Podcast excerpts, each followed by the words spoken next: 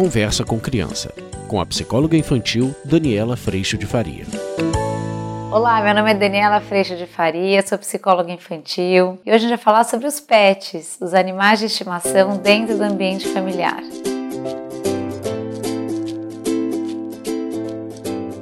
Para quem tem um animalzinho de estimação dentro de casa, para quem ainda não tem e as crianças vivem pedindo, esse é um momento super delicado porque a gente morre de vontade de compartilhar esse momento com as crianças. Mas para quem já vive essa história sabe quanta riqueza a gente vive com esse encontro com os animais. Eu trouxe esse vídeo depois de eu ter vivido nove anos com meu cachorro, o Bono, um cachorro muito especial. E eu quis compartilhar com vocês quanto aprendizado eu pude ver minhas filhas viverem e quanto aprendizado eu vivi do lado dele. Mas eu não vou falar do Bono, que eu queria compartilhar com vocês o quanto esses animais trazem luz para a nossa vida e o quanto eles trazem para as crianças um aprendizado diferente que nós adultos não somos capazes de trazer.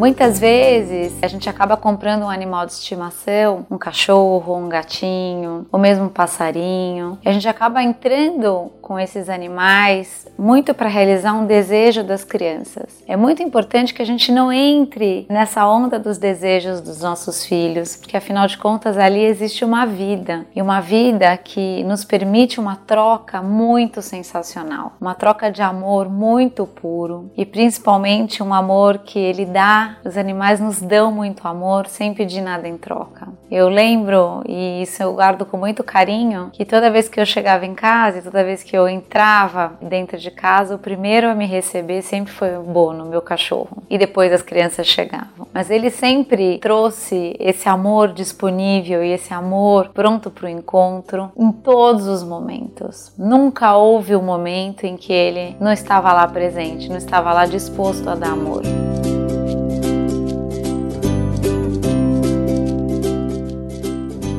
Então, quando a gente atende a um chamado das crianças por pura realização de desejo, a gente corre o risco de realizar algo volátil, como é o desejo, e dessa criança ainda não estar preparada ou a família ainda não está preparada para receber esse ser. E aí muitas vezes a gente vê os cachorrinhos sendo devolvidos, ou o passarinho que fica lá sozinho. São animais que precisam muito da nossa companhia. Então é muito importante que a família participe dessa decisão e que essa decisão seja sim uma decisão unânime, porque as crianças verão em nós, adultos, o exemplo de como se relacionar com esses animais, com esses seres. Eles farão parte da família ou eles farão parte dessa consideração familiar, dependendo de como nós, os adultos, vamos tratar desse assunto. Vamos tratar dessa chegada desse ser na família. E dependendo de como a gente trata esse cachorro, esse gatinho ou o bichinho que for, essas crianças vão seguir com esse exemplo. Então, é muito bacana quando a gente pode presenciar as crianças experimentando esse amor, experimentando o cuidar do outro. Para o desenvolvimento delas, isso é fantástico, porque afinal de contas, elas têm uma ajuda muito importante para aquele momento egocêntrico, onde elas estão muito voltadas para elas e de repente ali tem um filhotinho, tem alguém que merece um cuidado, alguém que não fala, alguém que não sabe pedir uma ajuda da maneira tradicional, da maneira humana. Então pede ajuda com a patinha ou com o olhar e essa criança vai desenvolvendo uma sensibilidade toda ímpar para começar a ler esse animalzinho que ali convive com ela e a desenvolver toda essa comunicação de amor.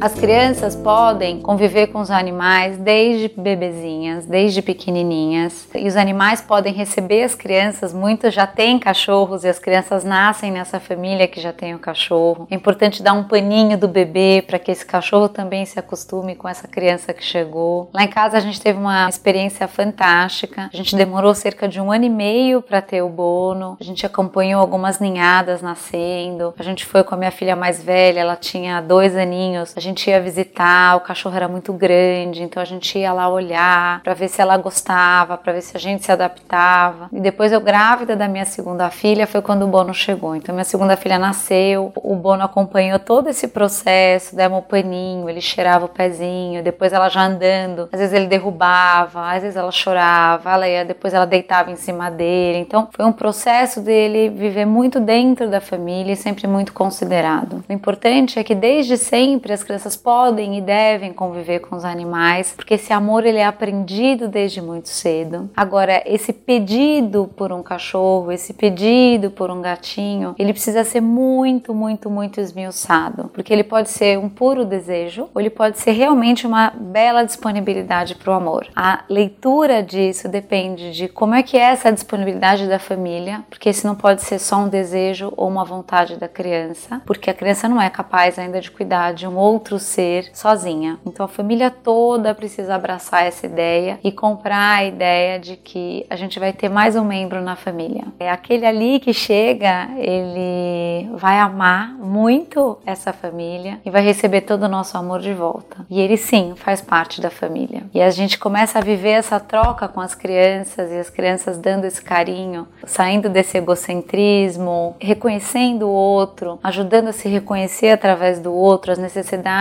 do outro, a consideração ao outro. E os animais ajudam demais nesse processo. Fora a consideração por todos os outros animais, na hora que a gente convive com um animal muito perto, um animal doméstico, isso ajuda a gente a compreender a natureza animal, a natureza de todos os outros bichos que a gente tem no nosso planeta, a respeitar a natureza de cada bicho e a conviver com eles de uma maneira muito harmônica e amorosa também.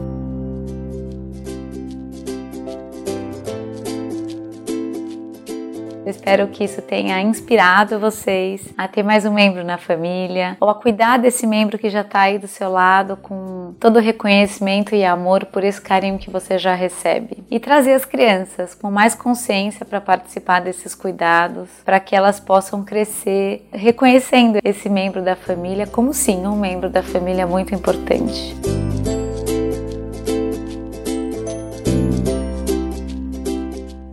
Vídeo de hoje foi esse, a gente se vê semana que vem. Tchau, tchau.